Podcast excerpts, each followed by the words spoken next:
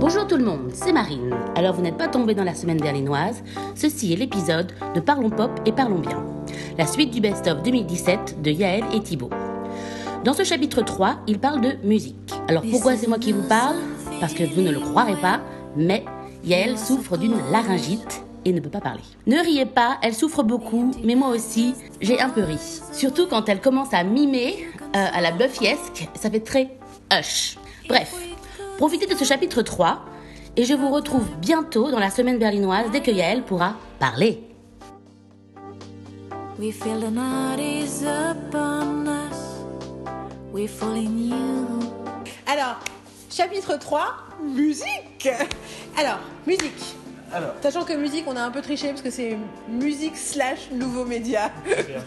voilà, slash, on parle de plein d'autres trucs qu'on voulait parler. Des fois que ce podcast soit pas assez long. avant de parler de, du gars dont je veux vraiment parler, je veux juste faire un, un gros, enfin, un- un- une vulgarisation du rap français, parce que moi j'écoute beaucoup de rap français, enfin du rap général en fait, parce que j'ai découvert aussi le rap islandais, le rap japonais, le rap coréen et du rap canadien aussi. C'est bien conseille- Berlin. Ah non, mais le rap islandais, oh la vache, c'est génial. Vraiment, je vous le conseille, mais euh, vous avez juste à taper rap islandais, vous allez tomber sur une chanson qui s'appelle Reykjavik, vous l'écoutez et juste vous êtes là, waouh, et après vous allez trouver d'autres chansons que vous écoutez. Génial. Et euh, merci Koji d'ailleurs pour cette euh, trouvaille. Et merci Et sais- du coup. Mais tu sais, oui, en fait, c'est à cause d'une série islandaise. Oui. Dedans, il y avait Elle- un, bah, un elle m'a morceau. expliqué, Elle m'a expliqué et du coup elle a envoyé un message. À- Elle a Ah, fini ça, par trouver la, productrice Ouais, Elle lui a de. envoyé un message, elle a envoyé un message à la boîte de prod et la boîte de prod lui a gentiment répondu. Enfin, En fait, c'est ça. on- je, je, faudra retrouver le nom de la série, mais il y a une série islandaise que moi, j'ai pas vue. Euh, un truc euh, policier En qui est censé coup, être de vachement bien. Ouais, non, il paraît que c'est vachement bien. Euh, donc, regardez Cody, notre amie néo-zélandaise, et que regardez Béga, notre amie euh, allemande spécialiste de réglisse. Oui, parce que nous avons des gens dans la La vie euh, qui sont littéralement des dealers de réglisse. Et Cody, et en fait Béga, dans une des scènes, entend un truc et dit C'est quoi ce truc euh, qu'on entend dans le background quand ils sont au bord de la piscine Qui en parle à Cody, qui cherche, qui trouve pas, qui finit par craquer et par écrire un mail à la boîte de prod et tombe sur genre l'assistante ou le machin qui dit Ah, mais c'est moi justement, on est genre trois dans la boîte, donc c'est moi qui me suis occupée de la musique. et il se trouve que c'est un groupe que j'adore, ils sont locaux, ils sont à côté, on les connaît et tout, et donc elle lui a envoyé les liens. euh, Mais en plus, genre, elle lui a répondu dans la journée, quoi. Ouais, c'est génial. C'est genre, oui, sans vouloir vous empêter, j'aime beaucoup votre série, mais c'est quoi la chanson dans la scène de bord de la piscine? Et, euh, et du coup, moi, j'ai toujours pas entendu ni le morceau, ni j'ai vu la série. C'est pas Stranded? Comment ça s'appelle cette série? Bon, je retrouverai le. je vous- Mais en tout cas, euh, le rap islandais, enfin, en fait, les raps d'autres cultures, le rap japonais est un peu en retard parce que pour eux, ça vient d'arriver. Le rap chinois, enfin, il y a un rap, le rap chinois commence à arriver, mais c'est un peu plus compliqué parce que là-bas, parler de drogue, alcool, sexe et, euh, enfin, de, et de tout, tout ce qui est gouvernemental, t'as pas le droit d'en parler. Donc, du coup, ça fait que le rap, c'est un peu compliqué pour eux. enfin, je pense que la musique, de manière générale, doit être compliquée pour eux. Euh, parce que même, enfin, bon, bref. Mais le, les, les Chinois, ce qui est intéressant, c'est qu'ils commencent à s'en servir dans les pubs du rap. Ils commencent, et je trouve ça intéressant. Ça veut dire que du coup, les, les jeunes Chinois vont pouvoir commencer à s'éduquer avec le, le rap. Enfin, ils vont comprendre que c'est un courant à la mode et je trouve ça cool. Et c'est vachement intéressant. Enfin, tout ça, donc déjà, ça, je voulais juste en parler vaguement pour. euh, le rap coréen est assez impressionnant. Faut avouer que les mecs ont beaucoup de maîtrise. Alors après, moi, je comprends pas ce qu'ils disent. les, les mots, enfin la, la vitesse à laquelle ça va, t'es là, waouh, les mecs, c'est une mitrailleuse. Le mec, euh, un mec en particulier, dont je me souviens plus du nom, mais le mec, c'est une mitrailleuse.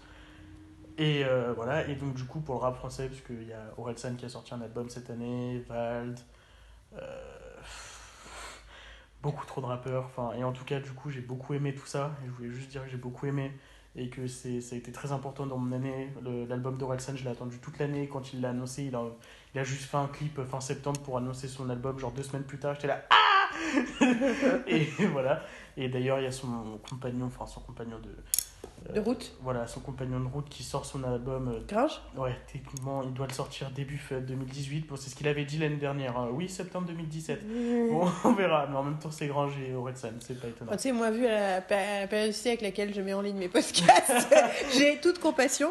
D'ailleurs, sur ma playlist Les 99 chansons de 2017, il y a Inachevé de Orelsan et Gringe.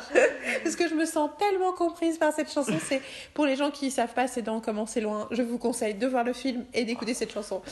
Donc, euh, Et et, voilà. non, Orelsan n'est pas complètement sexiste. Si vous voulez en savoir plus, on en reparlera un jour. Mais non, c'est une, c'est une, c'est une euh, simplification injuste. Alors, Et donc. euh, et mets ton vrai truc de l'année. Voilà, il y a un mec que j'ai découvert, je sais pas trop dans quel courant musical je peux le mettre, qui s'appelle Eddie De Preto. Et je l'ai. En plus, c'est. C'est vraiment genre le hasard parce que je l'ai découvert le 31 janvier au matin. C'est. Euh, 31 décembre, pardon. Donc je l'ai Ah, vraiment. sérieux? Ouais. Je l'ai dé- Et. Ah, parce que quand tu m'en as parlé, j'avais l'impression que ça faisait des mois que tu écoutais. Non, non, non, c'est juste du coup, j'ai regardé des interviews de lui. Enfin, j'étais là, waouh, c'est génial. Le mec a une élocution hyper impressionnante. Euh, Enfin, il y a des gens qui le comparent à, Ja- à Jacques Brel. Euh, Il y en a d'autres qui le comparent à Stromae. Il est génial. Les textes Il a que chansons. Il a, il a sorti un EP qui s'appelle Kid, où il y a que 4 chansons. Le mec a quand même été invité au Printemps de Bourges. il a joué sur la grande scène, il me semble. Ça a été génial. Et en fait, c'est grâce au Printemps de Bourges qu'il s'est fait connaître d'ailleurs.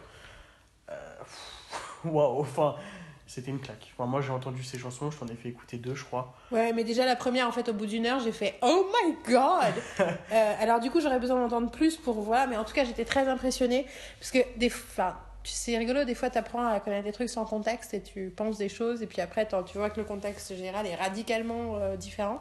Mais a priori, euh, il a l'air. euh, il écrit très bien, il chante très bien. C'est de la pop en fait, hein, ce qu'il fait. hein. C'est de la vraie pop, c'est de la vraie chanson de pop, mais à texte, comme la pop que j'aime quoi. On a Enfin, beaucoup passé de temps cette année à écouter de la pop française. Oui, mais si tu écoutes Brel ou si tu écoutes euh, euh, Brassens si tu écoutes. Enfin, tu vois ce que je veux dire Ils ont. Non, mais voilà. Le truc, c'est qu'on a passé beaucoup de temps à écouter de la chanson française cette année parce qu'il se trouve que j'ai fait trois compiles de chansons françaises pour euh, des gens et du coup, moi- on a Moi, je suis écouté. tombé dans le best-of Brassens. J'ai écouté genre euh, les 100, les, les 100 chansons de Brassens et j'étais ah, j'adore ce mec.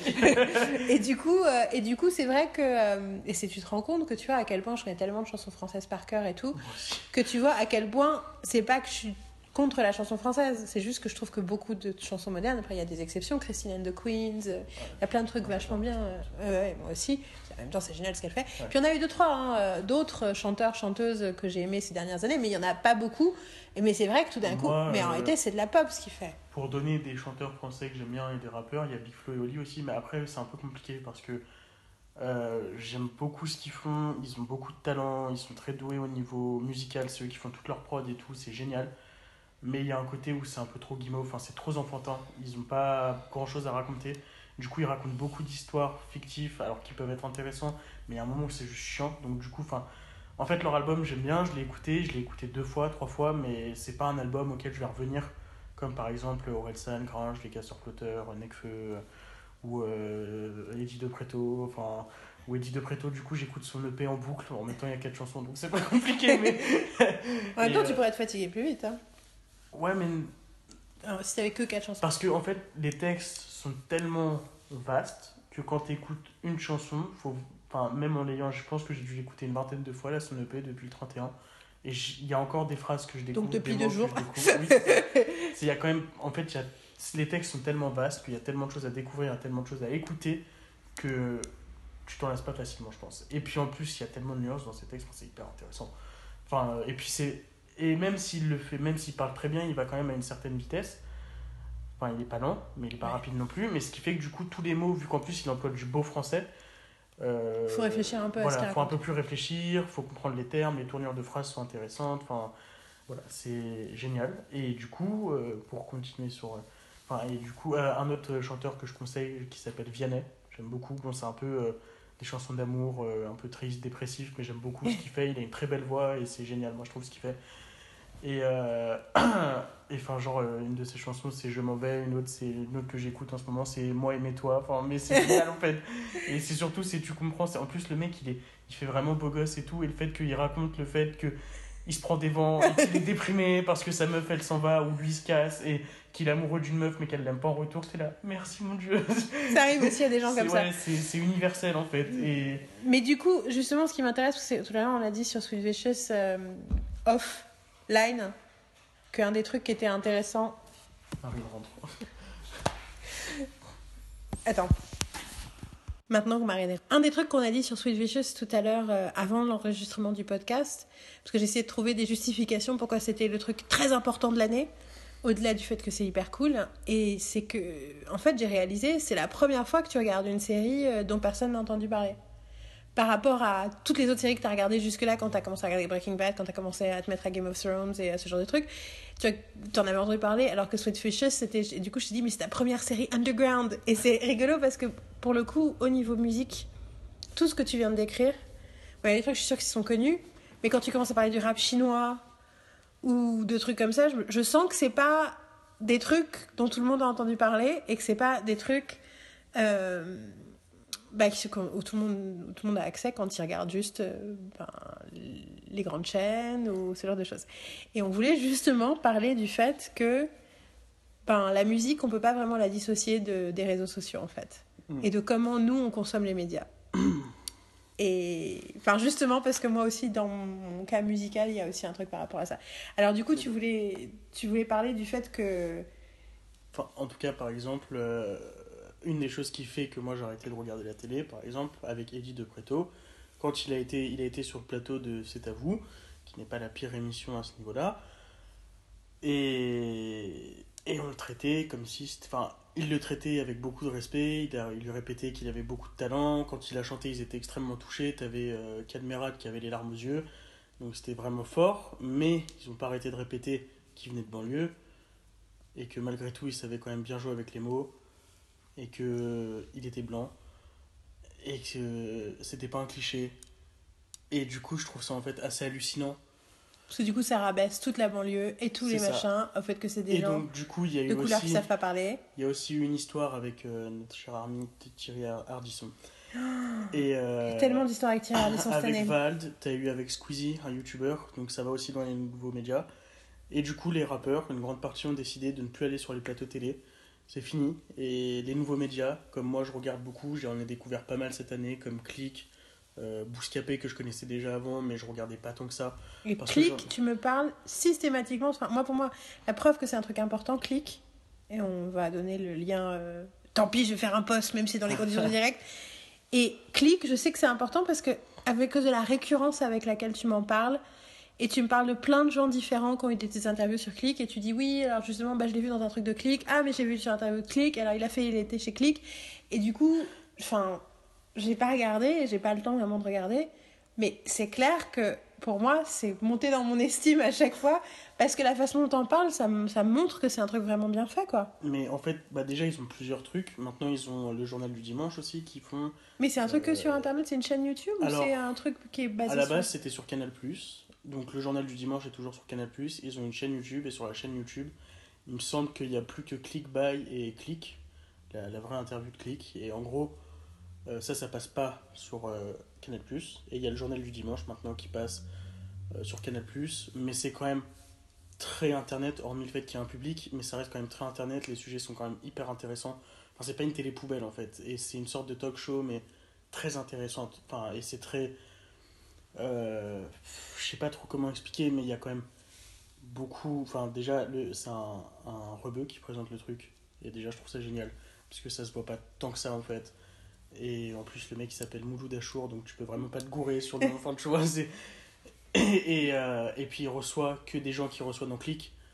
Il fait pas exprès pour la grande audience. Ça, il reste dans son truc et c'est hyper génial, je trouve. Et en fait, donc il y a plusieurs trucs. Il y a les click buy. Et les click buy, en gros, c'est un artiste. euh, genre, moi, le, le premier que j'ai regardé, c'est celui avec Vald. Où, euh, en gros, euh, il devient le rédacteur en chef de Click pour une dizaine de minutes. Et il dit voilà, bah, je clique sur ce film, sur cette musique, sur ce gars-là, sur cet artiste-là. Et c'est génial parce que du coup, ça te fait découvrir plein de choses. Et après, il y a le, le format long click où ils font des interviews qui peuvent durer une heure. Et moi, celle que j'ai beaucoup appréciée, c'est là où j'ai compris que click c'était quand même génial, c'est celle avec Benoît Hamon. Et donc, ils sont vraiment genrés parce qu'ils peuvent très bien inviter le rappeur. euh, ils ont invité Kalash Criminel une fois, et comme ils peuvent inviter. comme ils ont Parce que tu m'as dit de leur inter- Voilà. de ça a dû être génial, ouais. ah, c'était. C'était audacieux. et ils ont invité Benoît Hamon. Et du coup, c'est génial. Et ce qui est dommage, le seul truc que je leur reproche avec Benoît Hamon, c'est qu'ils l'ont sorti après la campagne présidentielle. Et je trouve ça dommage parce que vu le public qui touche, s'il l'avait sorti pendant ou même avant, je pense que Benoît Hamon aurait eu plus de votes. Aurait une, euh, tous les jeunes euh, Euh, donc ça, soit c'est un truc, des trucs des nouveaux médias, c'est toute la... Je sais pas comment expliquer, mais en gros, sur YouTube, on dit qu'il y a une fachosphère et une bobosphère. C'est très intéressant. Et moi, du coup, moi, je regarde les deux, pour être très honnête. Donc le Raptor dissident, il fait partie de la fachosphère. Et comme je regarde des mecs qui font partie de la bobosphère, et moi je me place pas, parce que j'ai pas envie de me placer, ça me- ça m'intéresse de regarder les deux, en fait, les arguments des deux endroits, et puis surtout de regarder en fait que dans chaque endroit, ils, enfin, dans chaque camp, ils nuancent pas leurs propos, et ils sont pas prêts à faire le double discours et à entendre ce que l'autre dit. et du coup, Parfaite transition pour Ouais. mon prochain sujet. Vas-y, continue. Enfin, c'est très intéressant et du coup le fait est que toute cette bobosphère donc qui eux ont voté tous pour Mélenchon je pense que s'ils avaient vu le clic sur Hamon ils auraient plus voté Hamon et ça aurait été plus euh... enfin Hamon aurait eu plus de voix et Hamon aurait eu plus de chances de faire plus de choses Je, je pensais pas qu'on allait parler de la campagne euh, électorale. Mais c'est rigolo parce que tu te rappelles, les mois avant la truc, chaque fois qu'on parlait des politiques et que tu me parlais des, des candidats qui te faisaient peur, en fait, parce qu'on était beaucoup sur les conversations tournées là-dessus, à chaque fois je te disais et Hamon. Mais Et tu te rappelles, chaque fois tu me disais Hamon, Hamon, pff, Hamon, on s'en fout de. connaissais pas en fait Non mais c'est ça. Et à chaque fois j'étais là. Et en fait pour Le moi c'était le signe. Mais en fait pas du tout. Il était le porte-parole du Oui, Parti Socialiste pendant hyper longtemps. quand t'es Donc, jeune et que tu t'intéresses pas spécialement à C'est ça, ça. tu le connais pas et Mais t'inquiète pas, hein, c'est l'avenir du futur. Enfin, il, continue, il a créé fait, son mouvement maintenant. hein, Par bon. exemple, Mélenchon, il a été intelligent, il s'est servi de YouTube pour faire sa campagne et toucher les jeunes. Il a créé une chaîne YouTube. Et, euh, mais d'ailleurs, euh, moi, ce que je reproche aussi aux, aux étendards de la bobosphère là, sur YouTube, c'est qu'ils parlent beaucoup de Mélenchon. Sauf que moi, j'ai lu le programme de Marine Le Pen, j'ai lu celui de Mélenchon. Il y a trop de points qui se ressemblent. Je faut pas oublier que les extrêmes se, se retouchent, enfin se rassemblent à un point, et c'est mon père qui me l'a dit, parce que moi à l'époque, comme j'étais dans ma famille pendant les élections, et qu'ils sont pro-Mélenchon, et mon grand-père était euh, Communiste, euh, pour le militant et PCF, tout. euh, donc du coup c'est vrai que Oui, tout le monde est en train de comprendre les- des- des- des- certains trucs sur notre podcast. Mais nous coup- sommes open à tout le monde, comme vous le voyez. Et donc, du coup, enfin, le fait est que moi, quand j'étais là-bas, j'avais un peu le cerveau retourné. Du coup, j'étais, ah ouais, mais Mélenchon, il est mieux qu'Amon. Et du coup, et quand j'ai lu le programme pour mon père, il m'a fait, mais tu t'entends parler, franchement, lis le truc, parce que des fois, ton discours, il me fait penser à l'extrême droite. Il me fait, tu t'en rends pas compte, parce que t'as peut-être pas lu le programme. Et j'ai lu le programme et j'ai fait, ok. C'était intéressant euh, de voir, en fait, qu'il y avait vraiment beaucoup de points où ils se rejoignaient. Et j'étais là, ah ouais. Parce qu'il y a l'isolationnisme des deux côtés. Ils veulent. euh, Et donc, du coup, ce qui me fait rire, c'est que la bobosphère qui attaque par exemple le Raptor dissident, puisque apparemment le Raptor dissident fait l'apologie de Marine Le Pen, et vu la dernière vidéo qui vient de sortir, tu comprends qu'il n'est pas du tout pour Marine Le Pen, et que en fait c'est eux qui le placent directement dans la fachosphère. Parce qu'ils que- savent pas, parce qu'ils savent pas faire en la fait, nuance. C'est ça, et puis après, c'est aussi de sa faute à lui parce qu'il garde une certaine ambiguïté où il se place jamais politiquement. Donc, du coup, dans sa vidéo pour Marine Le Pen, si t'écoutes bien, tu comprends qu'il n'est pas pour elle et qu'il la déchire, mais il y a aussi des arguments qu'il donne pour elle parce qu'il pense que c'est pas son rôle de donner un avis politique, il veut pas être influenceur, bon, enfin bref, c'est. Et qui puis, clairement est pas un truc qui nous pose souci à nous, comme cette Donc- conversation le prouve. Voilà, et en tout cas, moi du coup le Raptor dissident, j'aime beaucoup son travail, il me fait beaucoup rire, même si je suis pas entièrement d'accord avec tout ce qu'il dit, il y a des choses, des fois ça mérite quand il le dit, mais je trouve ça intéressant de regarder, et il a été puis vachement t'as attaqué. 19 ans, mon chéri, c'est bien que Oui. tu te poses des questions et que tu sois curieux, quoi. Mais par Du exemple, moment que tu suis pas aveuglément quelqu'un. euh, un des bien, trucs hein. sur Twitter, c'est qu'en gros, donc il avait fait une vidéo, le Raptor dissident, qui s'appelle Raptor versus Wild, et oui, il, euh, il attaque, enfin il y a eu un clash entre plusieurs youtubeurs de la bobosphère et lui. je, suis, je, je découvre un monde. Vas-y, continue. Et donc, du coup, en gros, les mecs euh, lui avaient reproché d'être trop dissident, entre guillemets, euh, d'être trop facho, d'être trop extrême, et du coup avaient demandé la fermeture de sa chaîne, la fermeture de son compte Tipeee. Donc Tipeee, pour ceux qui connaissent pas, c'est Un une plateforme fric, c'est ça? ouais, participative où en gros, tu dois- les gens peuvent te faire des tips, et en fonction de ce qu'ils te donnent, tu peux leur donner une contrepartie. Sauf qu'il n'y a pas de but à atteindre, c'est pas comme Ulule, c'est et par rapport à un artiste. faut que tu aies déjà un truc. euh. Hmm, interesting. et du coup, euh, Je vais enfin trouver un moyen de financer mon, ma, ma vie de luxe. Et Oui. du coup, euh, t'as des mecs qui ont essayé de fermer, fermer son Tipeee à cause de ça. Et ce qui me faisait rire, c'est que du coup, les mecs, ils se rendaient même pas compte que ce qu'ils ils mettaient une telle nuance dans leur discours. Parce qu'ils sont là, oui, la liberté d'expression et tout. Mais du coup, quand il y a un mec qui va pas dans leur même sens et qui est justement qui les attaque et qui dit tout le contraire d'eux, bah ils apprécient pas et du coup ils sont là, ouais, mais faut le faire taire, lui, attention, il est dangereux. Parce que c'est clairement ce qu'ils ont fait en fait.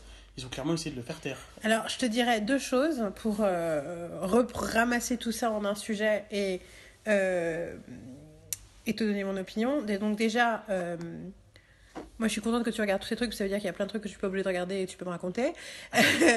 Ensuite, moi, alors, Mélenchon, je connais plein de gens qui ont voté pour lui et qui l'aiment bien. Moi, personnellement, en fait, je, je, je, je- j'aime pas du tout. Je, je, il me parle pas j'aime, j'aime pas sa façon de parler. En fait, c'est rigolo parce que moi, c'est vraiment le Bernie Sanders euh, français, dans le sens où ils n'ont pas spécialement surtout les mêmes idées ou les mêmes fonctionnements, et je connais trop mal leurs euh, euh, propositions pour pouvoir le dire de toute façon, mais par contre, ils me font le même effet. Euh, et il y a quelque chose d'assez... euh, le côté révolutionnaire à l'ancienne, mais je vais parler aux jeunes, il y a aussi quelque chose... Je suis pas sûre s'ils se posent vraiment des questions sur la société telle qu'elle est. Tu vois, et qu'ils la comprennent vraiment. Moi, Amon, il bosse avec plein de meufs, plein de gens issus de la diversité.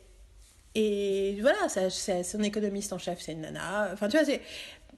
Dès le départ de la campagne, tu vois les gens qui étaient. Tu sais, la nana qui a fait la, la, la conférence Buffy à Cérimania, celle du milieu, elle était. euh, elle faisait partie de. Vu qu'elle, son truc, c'est la philosophie du bonheur et, les, Ouais, le- et la communion et tout ça. Elle, elle fait partie des, des, des, des en chercheurs plus, de, qui en- bossaient pour Ramon, quoi. Moi, un des trucs qui me dérange chez Mélenchon, c'est que quand on entend son discours. Oui, je voulais et- conclure, mais vas-y. Et qu'il est là avec une grosse Rolex au poignet, t'es là. Ah, Non, mais ouais, c'est. le communisme. euh, Mmh. mais après, il se, il se dit pas communiste, il se dit, il se dit, c'est pas très clair justement. un. Bon, oui, Mais oui. en fait, j'ai pas fini avec. Oui, non, mais, mais- Je oui, sais, mais je, voulais, je voulais ramasser avec Ardisson Ah en oui. fait. Pour Ah finir oui. sur Ardisson, en fait, sur justement ce que je conseille aux gens en parlant de nouveaux médias, parce qu'en fait, on peut pas continuer, continuer la conversation jusqu'au bout, mais je pense Oui, que tu as des trucs à dire sur euh, moi. Moi, en tout cas, ce que je voulais dire, c'était il y a Ardisson était chez Sonia De Villers, celle qui fait l'instant M, donc M pour médias sur France Inter, qui était une émission que je t'avais envoyée quand Sofiane justement était invitée et parlait du fait de créer justement des nouveaux médias exprès. créé son émission qui est très. enfin, bref. Mais l'idée justement de créer un nouveau média à eux, pour notamment les rappeurs, mais toute cette euh, frange de musique qui a juste pas envie d'être euh, bah, d'être les, les, en gros les, les, les singes de Hardisson et euh, à Hardisson et, et compagnie, quoi. C'est parce que. l'interview par exemple avec. Une fois, il avait fait venir Sofiane sur son plateau en lui demandant de faire un truc ghetto. Et après, ça avait fait un bad buzz parce qu'en gros, bah, tu dis à Sofiane, ouais, vas-y, ramène des mecs, fais un truc Oui, ghetto. il en Le mec qui vient de Aulnay-sous-Bois, il est arrivé avec 25 mecs, effectivement, bah, que des mecs de cité, et les mecs, ils arrivent, euh, effectivement. euh, Ça leur a fait peur. Quoi. Enfin, ils arrivent sur le Mais plateau. et il en voilà. parle dans le truc de l'instant Ouais. M. Et en fait, la dernière émission de l'année 2017, euh, elle a reçu Hardisson. Et c'est hyper intelligent parce qu'elle elle, elle, elle lui, elle est pas du tout, euh, elle l'attaque pas en fait. Elle lui fait, elle lui demande juste de faire face à ce qu'il fait et ce qu'il dit. En fait, elle lui dit, moi, je veux juste savoir. Faites ça parce que ça vous amuse, vous faites ça parce que parce que vous aimez pas ce qui se passe, vous faites, enfin, qu'est-ce que et en fait, lui, dès le départ, en fait, il la joue sur le. Au début, il parle du fait que, ah, de toute façon, j'ai la peau solide, je sais que je suis un, défo- un France Inter pour me faire défoncer. Euh, ensuite, il dit, non, mais moi, je veux parler de mon émission, machin. De toute façon, comme je m'en doutais, on va parler d'autre chose. Enfin, tu vois, truc hyper euh, désagréable, mais surtout, il passe son temps à parler. Je, je sais, il passe son temps à parler de liberté d'expression. Que quand il y a quelqu'un qui dit un gros truc raciste sur son plateau, quelque part, c'est pas grave parce qu'on a le droit de dire des choses. Et en fait, c'est rigolo parce que il confond liberté d'expression et, et la liberté d'expression, c'est aussi la responsabilité de l'expression. C'est pas dire n'importe quoi, c'est aussi avoir conscience que tu, tu, tu, tu es responsable de ce que tu dis. En Et plus- quelque part, quand il commence, quand il, dès qu'il a un mec qui, est- qui, qui est joueur, qui est YouTube, que Squeezie, parce qu'ils m'ont montré un extrait du truc avec Squeezie, ou que, que dès qu'il traite les rappeurs de teubés et les gens qui sont sur YouTube d'abrutis, il n'est pas en train d'être dans la liberté d'expression, il est dans, en train d'être- il est en train d'être dans la- le renforcement d'une norme. Mais puis en plus, Et, mais cette interview est hyper intéressante à écouter parce que ça clarifie vachement les trucs, notamment parce qu'elle va, elle essaye pas de l'attaquer, de le provoquer, elle essaie de lui faire dire un truc qu'il pense. Et en fait, il, il arrive pas parce qu'en fait, il a rien à dire. mais en plus, tu vois, quand les mecs qui l'invitent, par exemple, quand il invite Zemmour. Enfin, je voulais pas parler pendant deux Oui, heures de narration, mais tu voulais juste- finir sur les réseaux quand sociaux. Il invite, genre, juste- enfin, quand tu vois les gens qui l'invitent, Oui. de manière, quand il invite Zemmour, Kelcro et que derrière sur le plateau, il met des mecs où il sait très bien que ça va clasher. Je trouve.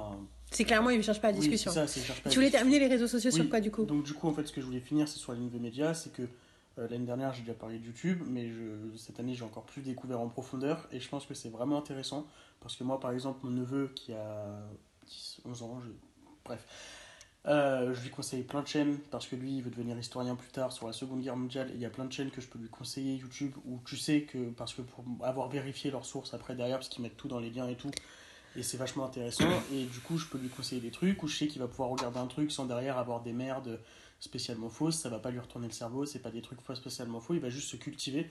Et comme lui, bah, il aime bien lire, mais en même temps, lire des gros livres d'histoire et tout, c'est compliqué. Enfin, parce que ça coûte très cher d'acheter des gros livres d'histoire intéressants. C'est un budget et ses parents n'aiment pas. Donc, du coup, je trouve ça intéressant pour pouvoir lui conseiller des chaînes, mais pas que sur l'histoire. Par exemple, sur Star Wars, vu que lui, c'est un grand fan de Star Wars et de l'univers étendu, je peux lui conseiller des chaînes qui en parlent. Ou bah, justement, il n'a pas à lire spécialement les bouquins, ça fait des résumés, c'est vachement intéressant. Et moi-même, qui suis par exemple grand fan d'astronomie, je peux regarder plein de chaînes sur l'espace. J'ai des réponses enfin, eu des réponses à des questions que je me posais depuis que j'avais 7 ans. Et c'est hyper intéressant en fait. Et le, le, seul truc que je reproche à YouTube, c'est comme c'est un algorithme, il te suggère des vidéos en fonction de ce que tu regardes.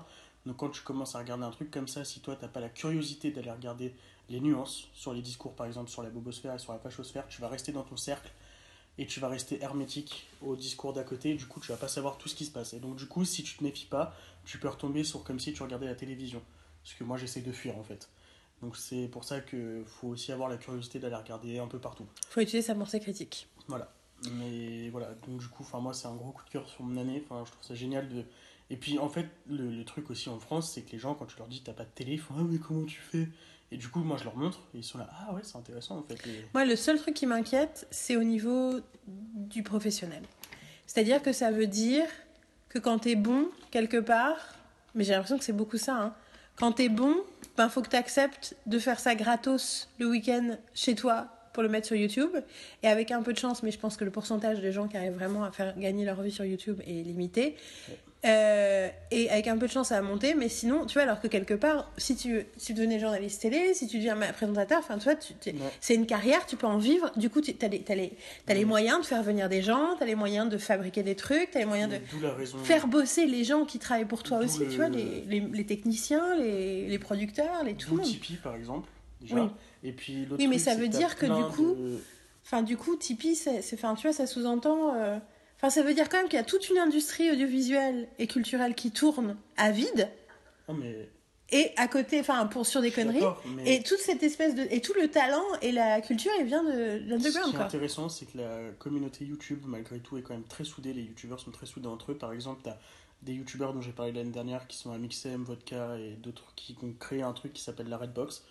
Et en gros, c'est un studio où ils vont inviter des petits YouTubeurs qu'ils trouvent très talentueux. Alors malheureusement, ils peuvent pas tous les inviter, mais ils vont faire découvrir plein de trucs. Et puis tu regardes, moi, il y a des mecs que j'ai découverts qui avaient genre 2000 abonnés. Parce que, euh, bah, par exemple, à Mixem, on reconnaît un dans sa vidéo, le trouve sympa, du coup, il l'invite. Du coup, le mec, il fait un guest avec lui. Mhm. Et il y a plein de... Mais c'est vrai que c'est C'est ça que moi, j'arrête pas d'essayer de faire des podcasts avec d'autres gens pour que, pour que les gens découvrent mon podcast. Et après, ils sont là, deux heures et demie l'épisode. et encore. Donc, du coup, je vais te couper. on, va, on va conclure là-dessus euh, ton, ton chapitre 3A, euh, qui était donc sur Eddie de, Breto. De Preto slash les nouveaux médias. Et moi, je vais faire euh, Twitter slash Taylor Swift. pour aller dans la même lignée. Donc, alors, c'est rigolo parce que euh, cette année, j'ai vécu un truc euh, intéressant. C'est peut-être dû à mon grand âge. J'ai quand même eu 37 ans cette année. J'ai découvert quelques nouveaux artistes, notamment Jason Isbell, je suis follement amoureuse. Mais c'est aussi l'année où, où j'ai vécu deux euh, moments privilégiés avec des artistes que j'aimais qui ont sorti de nouveaux albums. Donc il y a Spoon, mon groupe préféré, qui, euh, où j'ai découvert, enfin je me suis rendu compte que c'est mon groupe préféré quand ils ont sorti leur dernier album euh, en 2014. C'est vraiment le moment où j'ai fait, mais en fait c'est eux mon groupe préféré, en fait c'est eux que j'écoute de façon constante et tout ça. Euh, Enfin depuis euh, que- 10 ans et à l'époque et puis voilà que en fait et tout ce qu'ils font j'aime et en plus j'ai réalisé que mais en fait il y a pas que moi parce que tous les articles qu'il y a écrits sur eux c'est à chaque fois c'est le groupe qui ne fait que des bons albums. On ne peut rien dire d'autre sur eux parce que tout ce qu'ils font c'est des bons albums. Mais là cette année donc ils ont sorti un album en mars qui s'appelle Hot Thoughts et ils étaient en concert en c'est parce que je dis juste le titre et j'entends Hot Euh, ils ont été en concert à Berlin notamment en juin je suis revenue je suis à Paris je suis revenue juste pour le concert et ils reviennent en juin euh, 2018 et Marine m'a offert ma place de concert déjà pour Noël. Euh, donc Spoon, c'est un groupe qui existe depuis 93. Euh, L'album, le premier album 2 que j'écoute vraiment, il date de 98. Enfin, le premier que j'aime vraiment, il date de 2001.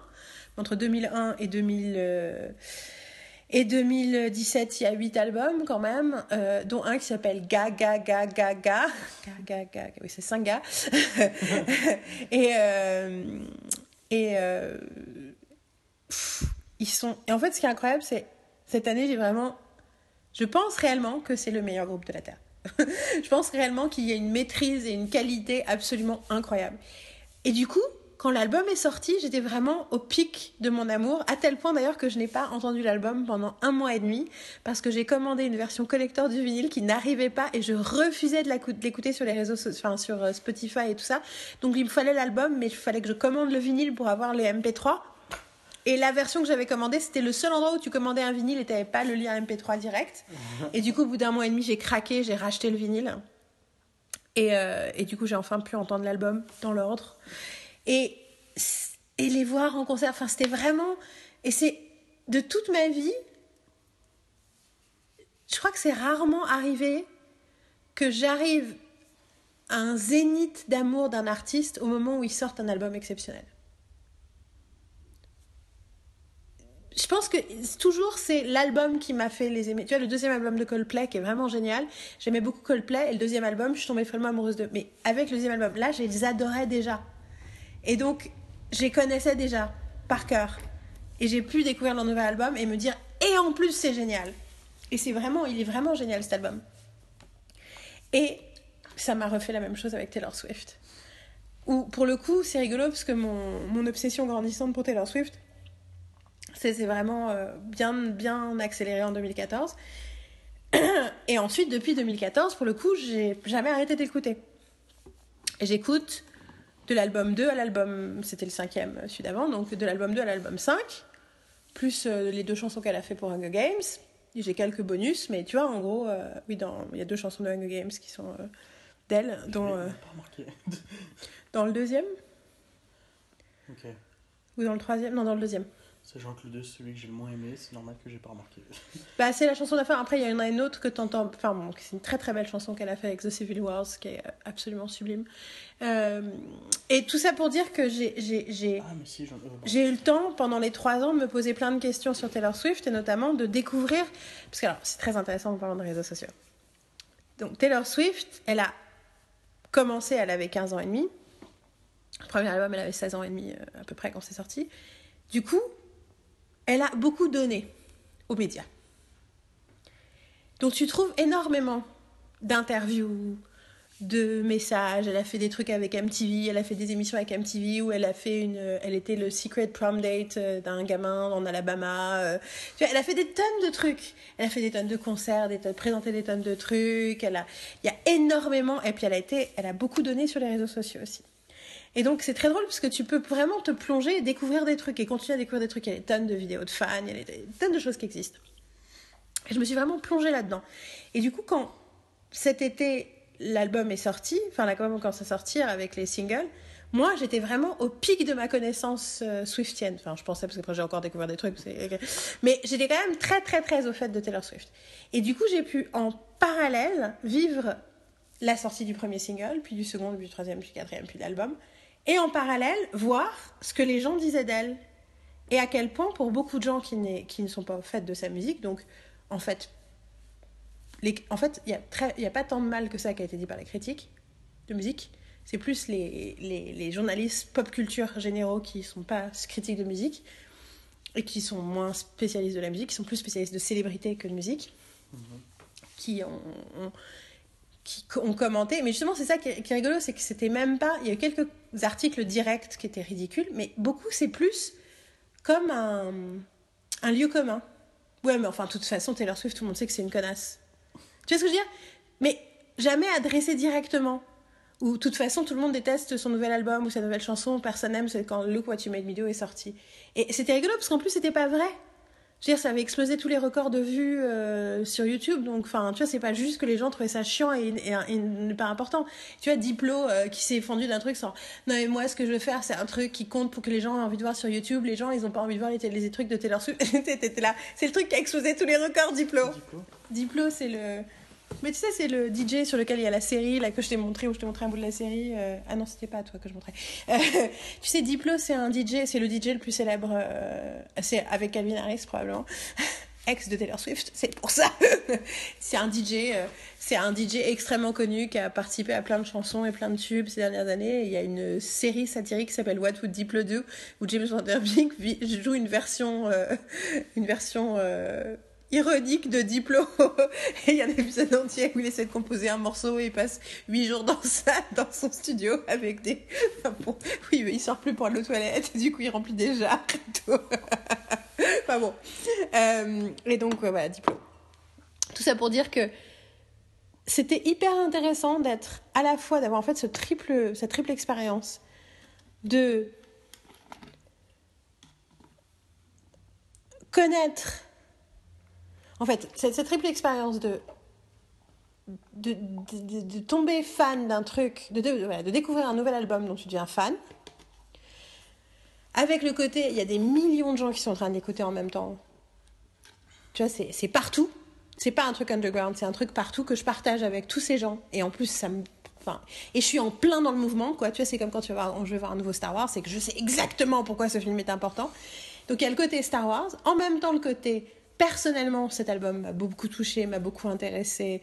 Euh, je peux encore en parler, je vais encore en parler pendant longtemps parce que c'est, finalement, c'est pour moi, c'est un, un album sur le fait d'être une femme, de devenir une femme et de toutes les complications que ça a d'un point de vue sentimental, d'un point de vue euh, au niveau de comment la société te traite et tout ça. Et en même temps, c'est fait sous un mode très intime et très personnel, mais quelque part, c'est comme une leçon générale de vie.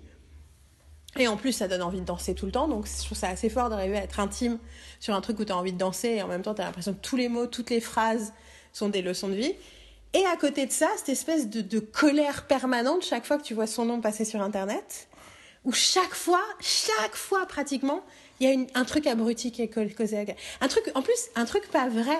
Il y a une différence entre des reproches. Enfin, tu vois, quand, euh, par exemple, euh, les conversations qu'on a sur certains films, on n'est pas d'accord. Des fois, même si je suis pas d'accord avec ton analyse du film, je peux voir pourquoi tu dis ça. Enfin, tu vois, ça. Et là, c'est tellement souvent basé sur du vent. Et ça rend vraiment fou, en fait. Et du coup, c'est hyper intéressant parce que. Et t'as l'impression que c'est surtout les réseaux sociaux et les, médias, euh, les médias euh, internet qui ont eu cette réaction-là. Parce que. euh, c'est quoi C'est. Je sais plus quel magazine c'est. C'est que c'est Vogue. Je crois que c'est le Vogue anglais qui a fait une couverture sur elle en janvier. Donc en janvier, ils ont fait un spread énorme avec elle, euh, une énorme interview. Elle leur a écrit un poème exclusif et tout. Donc pour le coup, avec une certaine presse, elle est restée, voilà, elle est passée à Saturday Night Live, elle a fait quelques trucs de radio, très très peu, mais elle a donné aucune interview avant le truc de Vogue, avant la sortie de l'album. Et en plus, elle a effacé tout, ce qui, tout le contenu de tous ses réseaux sociaux. Et tout ce qu'il y a, c'est les trucs de la sortie du nouvel album, où du coup, euh, c'est extrêmement euh, calculé. Enfin, c'est comme, c'est comme de la promo, euh, c'est comme un truc de promo classique. C'est comme, euh, mais bon, pas justement pas classique, parce qu'elle utilise Instagram différemment. Tu vois, quand tu regardes son, ses posts Instagram, en fait, ils font des fautes. Ça fait des, des, trucs, des trucs par couleur et tout. Et donc, mais tu vois, mais elle, dit, elle raconte pas sa vie. Elle, elle dit rien, en fait. Elle donne aucune interview, elle dit rien. Je pense qu'elle a probablement envoyé très très peu de copies presse de son album. Du coup, elle les a éjectés de l'équation. Et c'est hyper rigolo parce que tu sens qu'ils lui en veulent. Et en même temps, la première chanson qu'elle a sortie, c'est Look What You Made Me Do. Et, c'est rigolo parce qu'à l'époque, il y a plein d'articles américains qui ont été écrits pour dire que c'était un scandale. Il y a Mark Harris, qui était un, un, un mec que j'aimais beaucoup, qui a écrit un article débile en écrivant, en disant que son clip était le premier, the first piece of Trumpian art, parce qu'elle était comme Trump et elle refusait toute responsabilité pour ses fautes du passé. Alors que c'est rigolo parce que quand tu réécoutes la chanson en l'esprit, avec l'esprit Me Too, parce qu'en fait c'est presque le, ça pourrait être vraiment le soundtrack caché de Me Too cette chanson, parce que c'est quelque part la nana qui dit j'en ai marre de tes conneries, j'en ai marre de tes petits jeux, et regarde à cause de toi où j'en suis arrivée. Et quand même le bridge c'est I'm the actress playing in your bad dream. Et c'était involontaire, tu vois. Après, elle a fait un procès deux semaines plus tôt pour euh, agression sexuelle, tu vois, qu'elle a gagné. Donc, c'était pas complètement absent non plus de son esprit. Ça faisait deux ans que ce truc était en cours. Mais malgré tout, il y avait quand même quelque chose de très. Euh, elle pouvait pas imaginer à quel point ça allait être euh, le parfaite représentation du mouvement qui était en train de, qui était, qui avait pas encore, euh, qui était pas encore né. Mais du coup, ce truc. Enfin, si tu penses à cette métaphore-là, et que donc du coup, et c'est exactement ce qu'on dit, hein, aux femmes qui deviennent dures et désagréables après avoir été abusées et à qui on dit Ah, mais il faut prendre responsabilité sur tes. Vois, prends tes responsabilités, c'est un peu ta faute. C'est hallucinant parce qu'en fait, tu vois la reproduction du schéma sur elle. Et mais à côté de ça, il y a eu deux, trois articles au moment de la le coup You Made Me Do qui disaient Mais c'est pas son, c'est pas à Kanye West qu'elle dit ça, c'est à vous, c'est aux médias qu'elle dit ça. Et c'était bingo des trucs anglais. Et tu sens qu'il y a un, il y a un, il y a un, vrai mal américain contre Taylor Swift. Et je pense que c'est, c'est en réaction aussi à Trump. C'est pour le coup la bobosphère américaine. Elle a une allergie au blanc en ce moment. Ce que je peux comprendre hein, quand t'as Charlottesville et quand t'as Trump et tout, mais quelque part, Taylor Swift, en parfaite jolie blonde Barbie, elle représente pas un truc qu'ils ont envie d'adorer. Hmm. Et il y a d'ailleurs une fille de couleur qui a dit euh, comment être fan de Taylor Swift quand on est quelqu'un de couleur. Et puis si tu lis le truc, et t'es là, mais. Ah, ok, et en plus, c'est rigolo parce qu'à un moment dans la fin de l'article, elle dit En fait, je me réalisais pas qu'elle était blanche quand j'étais jeune parce que moi, ce qu'elle chantait sur, la, sur le, le fait de s'accepter et de, de trouver sa voix et d'e- d'exister, bah, ça me parlait à moi aussi. Et j'étais là, bah oui, tu viens de comprendre le truc, c'est universel, c'est pour ça que ça marche. Elle parle d'elle, donc elle parle de nous. Et, euh, et c'est hallucinant quand même. Et du coup, ils ont sorti, donc elle a sorti une app qui s'appelle The Swift Life. Et c'est rigolo parce que le principe de cette app, moi, pour moi, donc il y a plein de choses, on peut dire que c'est pour faire du fric, machin.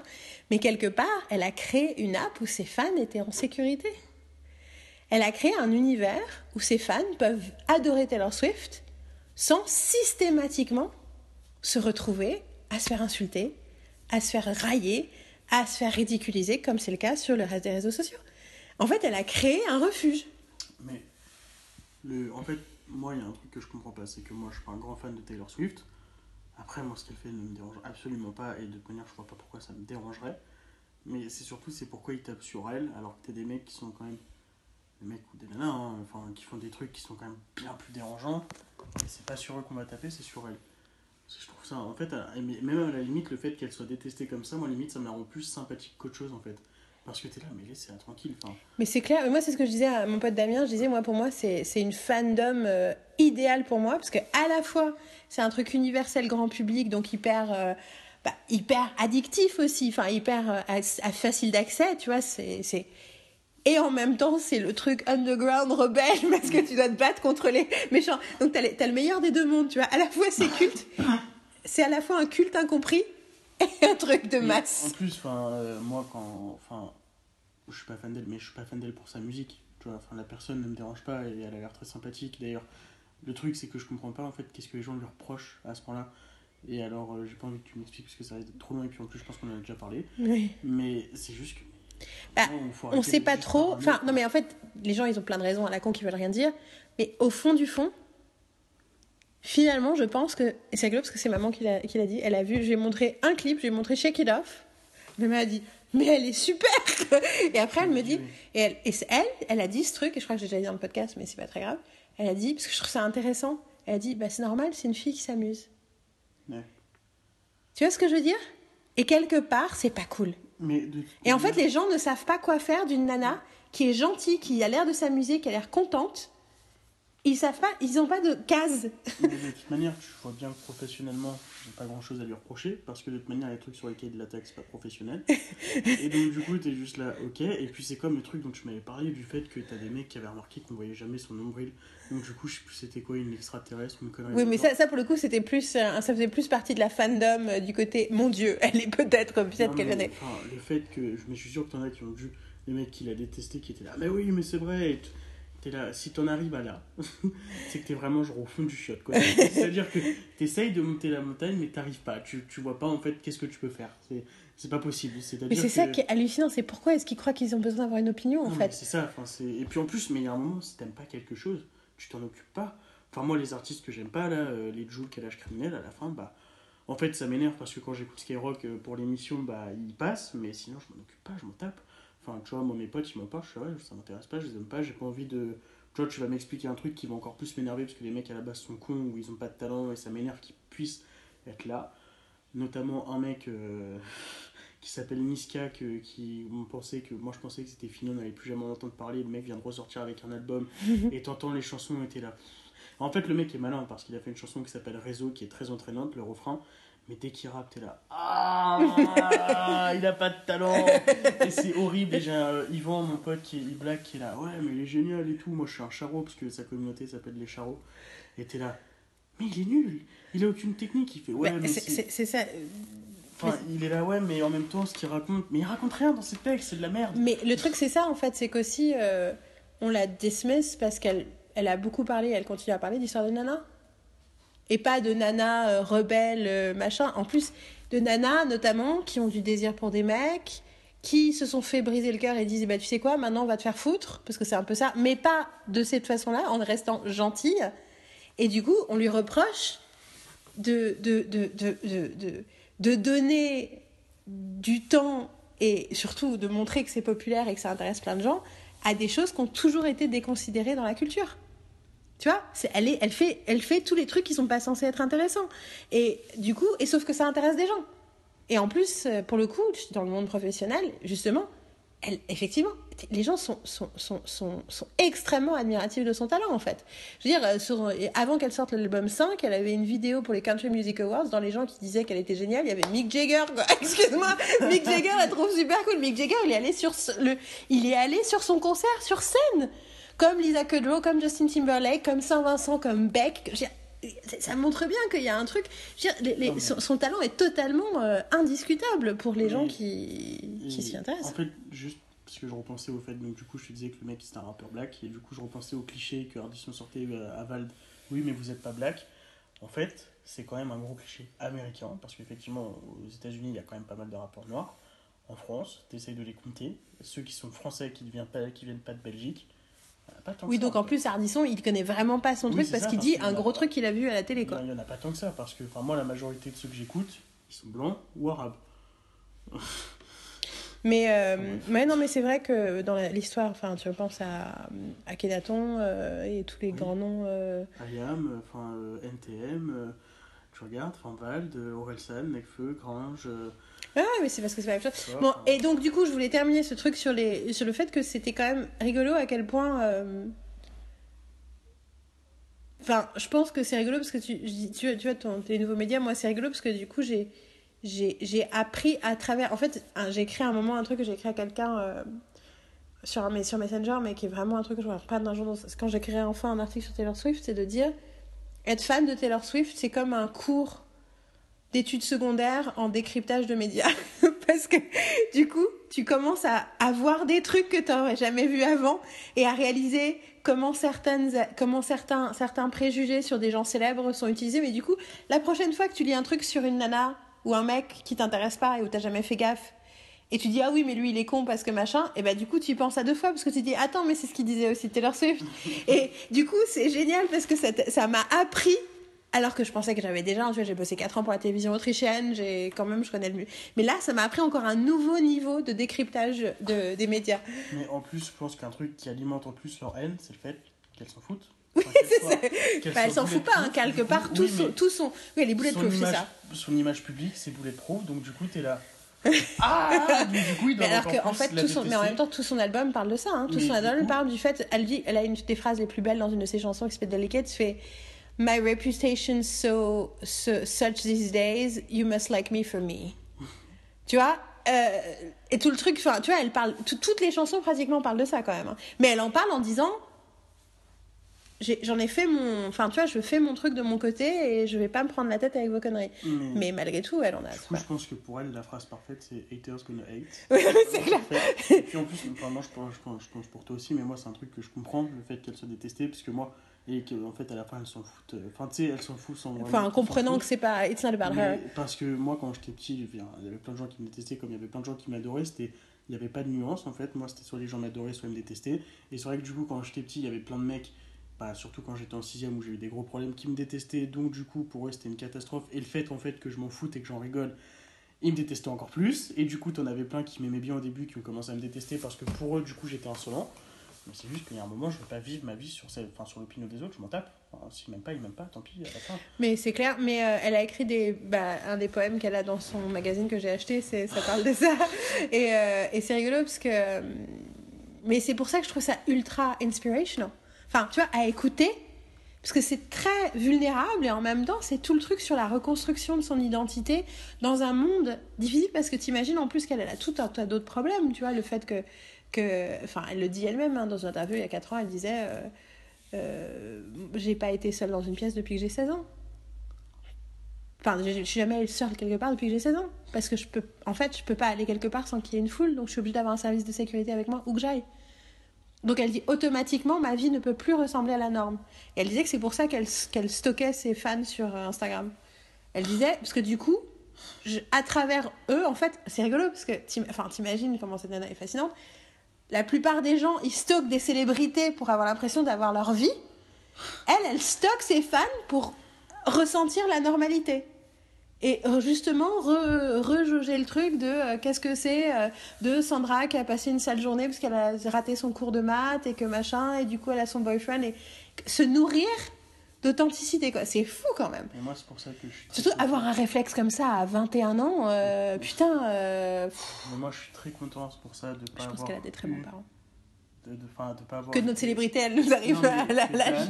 Ouais. Que Dan n'était plus autant connu que quand toi t'avais mon âge. Enfin, quand moi j'étais. Parce que moi, les seuls moments que j'ai vécu où on l'a reconnu, un moment marquant où je me rappelle très bien, c'est quand on était à la piscine, on est sorti de la piscine, t'avais une classe qui était là. Et genre, je me suis fait éjecter. Mais les mecs, ils m'ont poussé et ils se sont jetés sur elle et t'avais un attroupement autour d'elle. Et Dan, je sais qu'elle aime ça. Et j'étais content pour elle. Bah là, elle était heureuse. Elle aime ça parce que c'était plus tous les jours. Voilà, ça, elle était heureuse là, et du coup j'étais content pour elle, mais c'est vrai que moi ça m'a marqué, c'est-à-dire que la violence à laquelle je me suis fait éjecter du groupe, et en plus Dan, elle s'en est pas spécialement préoccupée parce que bah il y avait aussi tous ces gens autour d'elle, il y avait vraiment, mais vraiment un attroupement, genre t'avais un rond et sur le rond t'avais quatre personnes. Non, mais je vois tout à fait, je vois tout Et à fait. c'était, moi ça m'a effrayé, et mon père, je pense que lui il aurait pas supporté aussi. Ah, lui, il supporte pas. ouais. Et c'est vrai que du coup, je trouve ça. Je suis content de ne pas l'avoir vécu parce que euh, moi, le, les, je l'ai vécu que deux fois. Il y a une deuxième fois où euh, quelqu'un l'a reconnu quand on était parti acheter des pâtisseries. Et c'est vrai que ça m'a mis tellement mal à l'aise que je suis très heureux de, de faire ça. Et je suis très heureux de faire un métier où je sais que même si je réussis, la probabilité que je sois reconnu dans la rue est très mince. Enfin, il faudra que ce soit quelqu'un qui soit de mon métier. Donc ça va. je, suis, je suis heureux. Alors c'est rigolo parce que moi j'ai un rapport radi- radicalement différent à ça, mais aussi parce que moi j'ai. Bah, du coup, moi je suis passée par étapes. euh, Donc du coup, c'était, ça avait des côtés violents. Donc ma mère, donc pour les auditeurs, ma mère était, pour ceux qui n'ont pas su, je l'ai déjà dit, mais ma mère jouait Madame Bellefeuille dans Les filles d'à côté dans les années 90. Donc en gros, entre, euh, moi j'avais entre 13 et 15 ans quand elle était dedans. Et on la reconnaissait tout le temps partout. Et euh, c'est vrai que... euh, bah du coup, je vois la célébrité différemment la plupart des gens. En plus, parce que ma mère avait la spécificité d'être célèbre pour un truc dont elle n'était pas fière. Hmm. Donc c'est très particulier euh, comme truc, et dont elle avait conscience qu'elle n'était pas fière, et qu'en même temps elle reconnaissait le fait que les gens sont... Enfin voilà. En plus, c'était un truc qui passait à la télé tous les soirs à 18h, donc les gens ils lui parlaient comme si c'était euh, Ouais, comme si c'était la voisine, Ça, comme si c'était la c'est copine. archi impressionnant parce que moi, en fait, tous les gens que j'ai croisés, avec qui j'ai bossé, quand je leur disais, mais ma mère, enfin ma, ma, ma seconde mère, ma belle-mère, c'est Madame Bellefeuille. C'est là, quoi Ta belle-mère, c'est Madame Bellefeuille et tu vis avec une star? Et j'étais là. Euh, et- donc, il y a ça. expliquer les standards d'une Et- vie de star. Et Parce que- entre-temps, après, moi, j'ai tout le rapport que j'ai avec euh, les fans de convention, tu vois, qui ont appris à me connaître et tous les gens qui me suivent. Il n'y a pas énormément, mais mes fans inconditionnels qui écoutent ce podcast. J'ai bossé mais- avec un Stéphane en plus. Euh, non, mais c'est ça. Non, mais oui, oui, non, mais. Et du coup, se rendre compte qu'il y a des gens. Et tu vois, quand, à Comic Con, quand quelqu'un m'arrête et me dit. Et puis les deux, trois fois où quelqu'un. euh, c'est arrivé dans la vraie vie euh, de quelqu'un me reconnaisse. Euh, bon, c'est rare, mais ça arrive. Putain, quand on a été à la boutique pour acheter une veste, tu te rappelles Ah, mais oui, oui, mais, c'est... mais elle, tu vois, elle avait été bénévole sur, euh, sur, un, un- sur un- une convention. Ouais, mais c'était gênant parce que. Mais c'était pas gênant. Enfin, moi, C'était gênant parce que t'étais gamin. hein. T'étais encore. gamin. Oh, t'avais 17 ans. Mais enfin, c'était gênant dans le sens où toi, tu te rappelais. Non. Oui, moi je me rappelais pas d'elle, ouais. Elle, elle se rappelait de toi. Et du coup, j'étais là. Ah ouais, mais après, En fait, c'est c'est ça, ça m'arrive. Oui, en même temps, le truc, c'est que moi, ça m'arrive tout le temps. le truc, c'est que moi, ça m'arrive tout le temps. Mais moi, je me suis mis à ta place et Il y, a- j'étais il y a mon truc, on est en train de, on est en train de perdre tous les auditeurs parce que machin. Mais en gros, moi, j'ai eu 11 écoles différentes dans ma, dans ma trajectoire scolaire. Oui, vrai. Je suis pas physionomiste. Par contre, les gens se souviennent systématiquement de moi. Donc de toute façon, dans la vie privée comme dans la vie publique, je me rappelle pas des gens. Mon beau-frère, il t'a vu une fois, mais il se rappelle bien. Mais bon, ça, c'est une autre histoire. Mais dans la vie. Et du coup, c'est un truc que je sais gérer de toute façon, parce que c'est comme ça. Et d'ailleurs, je pense que pour Taylor Swift, c'est comme ça. Et pour Joss Whedon, c'est comme ça. C'est deux personnes où spécifiquement, j'ai l'impression que tout ce que la célébrité leur a apporté, donc à mon, à mon niveau, euh, le- les conventions ou Comic Con, à leur niveau, euh, très- autre chose, mais c'est quelque chose qu'ils ont toujours vécu dans leur vie. Hmm. Je pense que Taylor Swift, à 8 ans, en classe, c'était la plus maline et en même temps la plus gentille. Et elle était jolie comme une poupée et elle devait faire flipper tout le monde. Il y avait ceux qui l'adoraient et ceux qui la détestaient parce qu'elle avait l'air trop parfaite. J'en suis sûre. Et Joss Whedon, c'est pareil. C'était un surdoué et euh, du coup, il sortait des trucs bizarres, tout le monde le regardait de travers et puis il y avait son culte, son les gens cultes et puis les gens qui le trouvaient trop bizarre et puis ils comprenaient pas pourquoi il était fan de trucs kitsch comme des comédies musicales et tout ça. Et là, Thibaut se sent tellement concerné par cette description. Non mais voilà, c'est pas pas pas un mystère pourquoi je les adore. Et Eminem, même combat Parce qu'on arrive à mon troisième album que j'ai pas encore écouté parce que pour l'instant je me le suis offert le 31 décembre. Parce que j'espérais que quelqu'un allait peut-être me l'offrir pour Noël, donc je me le suis pas acheté, et puis personne me l'a offert pour Noël, donc je me le suis acheté toute seule. Anyway Mais je ne regarde personne. Ah, le cadeau que je te fais était quand même cool. Tu m'as offert mon cadeau. Ah non, tu parles de Martha Eden. Oui, bon, ça c'est notre problème. Attention, Euh, c'est sympa. Ouais. Euh, et donc oui, Eminem aussi a sorti un album et c'est très rigolo parce qu'il y avait quelque chose aussi de très fort euh, pour le coup aussi sur le fait qu'il y avait aucune info sur la date. Tu vois, c'est rigolo, c'est Taylor Swift, elle fait son truc où elle annonce la date, tu vois, où elle- il y a zéro info et puis d'un coup sur Instagram, elle met la date de la sortie de l'album, le premier single, le machin, le truc hyper carré en même temps, elle donne elle, elle donne rien d'autre. Et Eminem, c'était on croit que c'est le 17 novembre, on ne sait pas. Et tout d'un coup, il sort une chanson avec Beyoncé, ben bien sûr. et, et tout d'un coup, il a Saturday Night Live. Et enfin, il y avait quelque chose aussi sur le fait que il gère la communication très très différemment des autres. Et en fait, ce que j'ai réalisé pendant ce dernier mois, en écoutant des trucs sur Eminem et en regardant des trucs et tout, c'est en fait, je les adore tous les deux, mais en fait, ils ont énormément de choses en commun. Après, ils ont des gens en commun, ce que j'ai découvert après, mais surtout, ils sont des gros dorks qui étaient probablement, qui n'avaient pas d'amis quand ils étaient petits. Et C'est des gros nerds de base et qui sont complètement complètement perfectionnistes et complètement obsédés par les mots et la musique et le rythme et du coup euh, et du coup euh, c'est pas étonnant que je sois fan des deux mais c'est rigolo comme cette année je te dis c'est mes, mes vieilles flammes qui sont revenues tu, tu as regardé l'heure c'est ça tu vois Faut... avancer mais, le problème, c'est que si on n'avance pas vu les sujets d'info en plus, Alors, euh, du coup, on a fini sur la musique slash nouveau média. Bon, ça, ça veut rien dire, mais je trouve que ça avait du sens dans les deux cas. C'était indissociable. Et, euh, et nous arrivons au chapitre 4, qui est le chapitre livre. Et moi, je vais faire. Quand je ferai le mien, je ferai court. Personne ne me croit. If we could stop the time right now,